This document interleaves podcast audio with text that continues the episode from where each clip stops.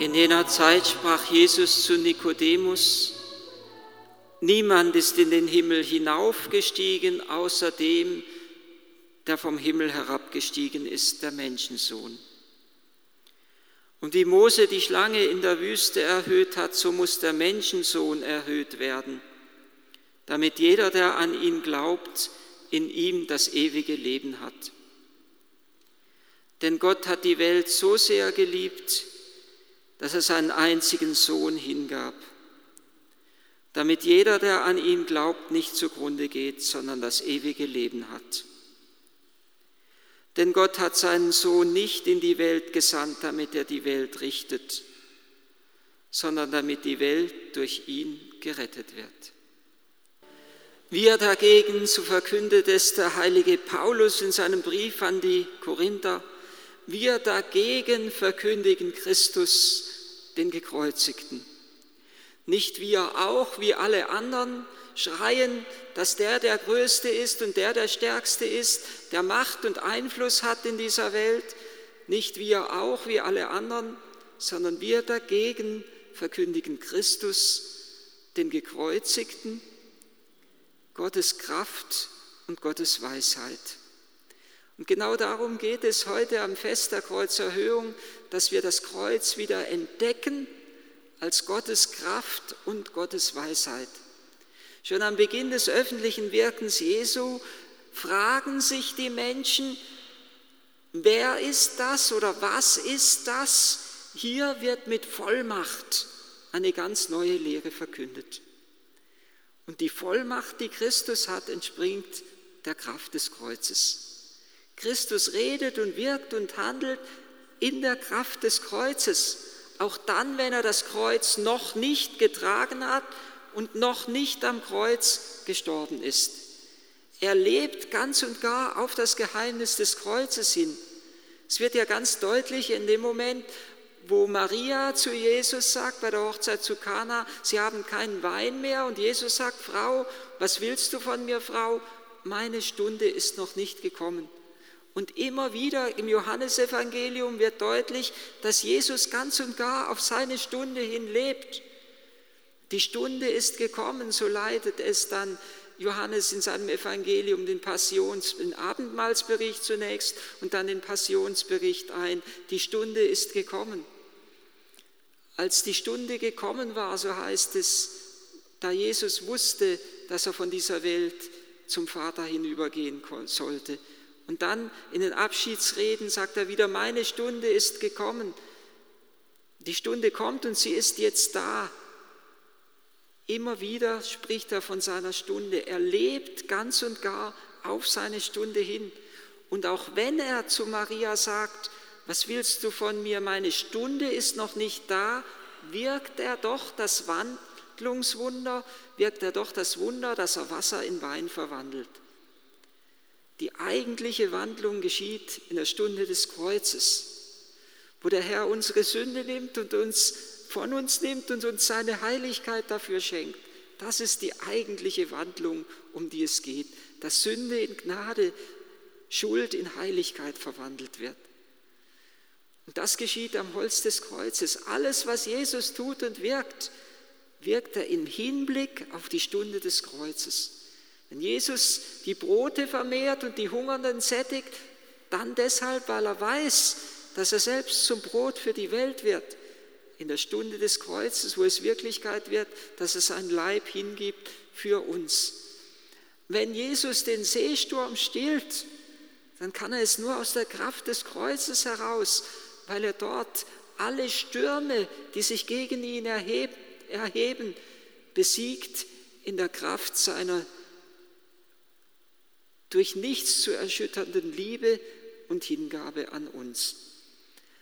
Immer wenn Jesus einen Kranken heilt, dann heilt er ihn aus der Kraft des Kreuzes heraus, weil er dort alle Krankheit auf sich genommen hat. Wie es ja der Prophet Jesaja vom leidenden Gottesknecht schreibt, er hat unsere Krankheiten getragen, unsere Schmerzen auf sich geladen, durch seine Wunden sind wir geheilt. Wenn Jesus einen Menschen vergibt, dann kann er es aus der Kraft des Kreuzes heraus. Er kann nicht die Schuld wegfegen, als wäre sie nie geschehen. gewesen. Er kann sie nicht einfach wegblasen, in Luft auflösen, sondern er übernimmt sie und er trägt sie ans Holz des Kreuzes. Darum kann er Schuld und Sünde vergeben. Und wenn er Menschen von dämonischen Mächten befreit, dann deshalb, weil er im Holz des Kreuzes alle wiedergöttlichen Mächte auf sich gezogen hat, um uns davon zu befreien, um uns in die Freiheit der Kinder Gottes zu führen. Alles, was Jesus sagt, sagt er in der Vollmacht des Kreuzes. Und was Jesus wirkt, wirkt er aus der Kraft des Kreuzes heraus. Und genauso wie Jesus ganz und gar auf die Stunde des Kreuzes hinlebt, so dürfen wir ganz und gar aus der Stunde, aus der Kraft des Kreuzes, aus der Stunde des Kreuzes heraus leben. Alle unsere Kraft daraus beziehen. Alle Sakramente haben ihre Kraft aus dem Geheimnis des Kreuzes. Alle Sakramente, in denen die Menschen ja die tiefste Christusverähnlichung und die tiefste Christusvereinigung geschenkt wird, beziehen ihre Kraft aus dem Kreuz Christi heraus. Und das Wirken der Kirche wäre kraftlos und leer, wenn es nicht aus der Kraft des Kreuzes geschehen würde. Nur durch die Kraft des Kreuzes kann Sündenvergebung auch heute in der Kirche geschehen. Nur durch die Kraft des Kreuzes wird die ganze Schöpfung gewandelt, wird Sünde in Gnade und Schuld in Heiligkeit verwandelt. Das Kreuz ist Gottes Kraft und Gottes Weisheit, Gottes Philosophie könnte man fast sagen. Wenn man heute irgendeine Homepage auf dem Internet aufruft von irgendeiner Firma oder irgendeiner Organisation, dann steht oftmals die Rubrik über uns darüber.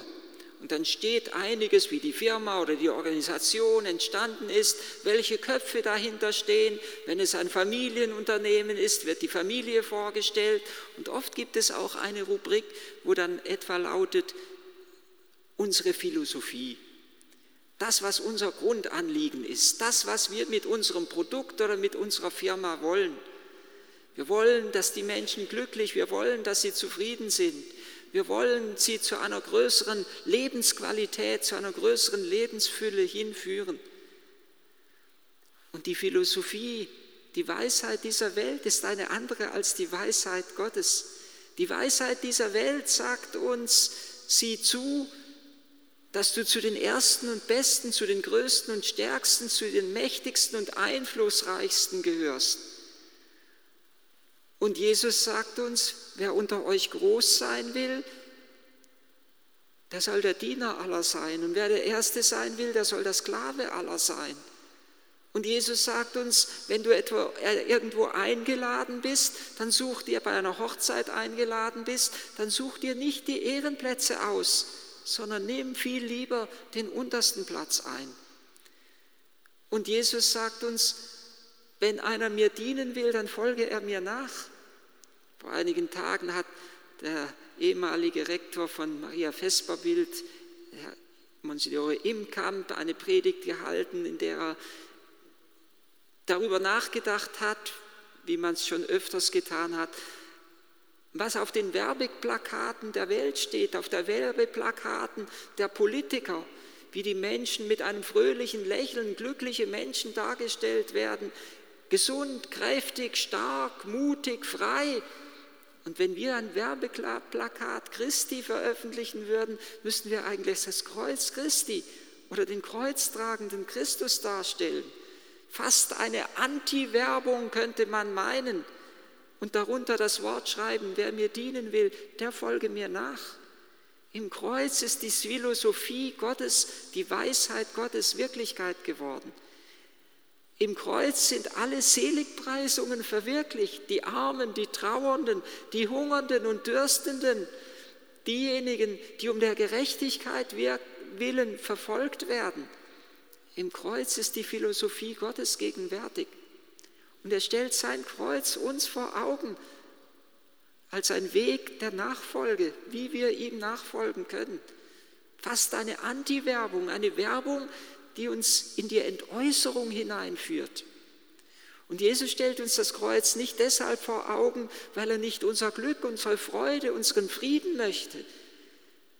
Jesus stellt uns das Kreuz nicht deshalb vor Augen, weil er eine geknechtete Menschheit sehen möchte, weil er sagt, euch soll es auch nicht besser gehen als mir, sondern Jesus stellt uns das Kreuz vor Augen, weil er weiß, dass die Vergnügungen dieser Welt oft in eine Traurigkeit und eine Einsamkeit hineinführen, dass sie uns oft von den anderen trennen, weil wir mehr und besser sein wollen und gegen die anderen handeln wollen.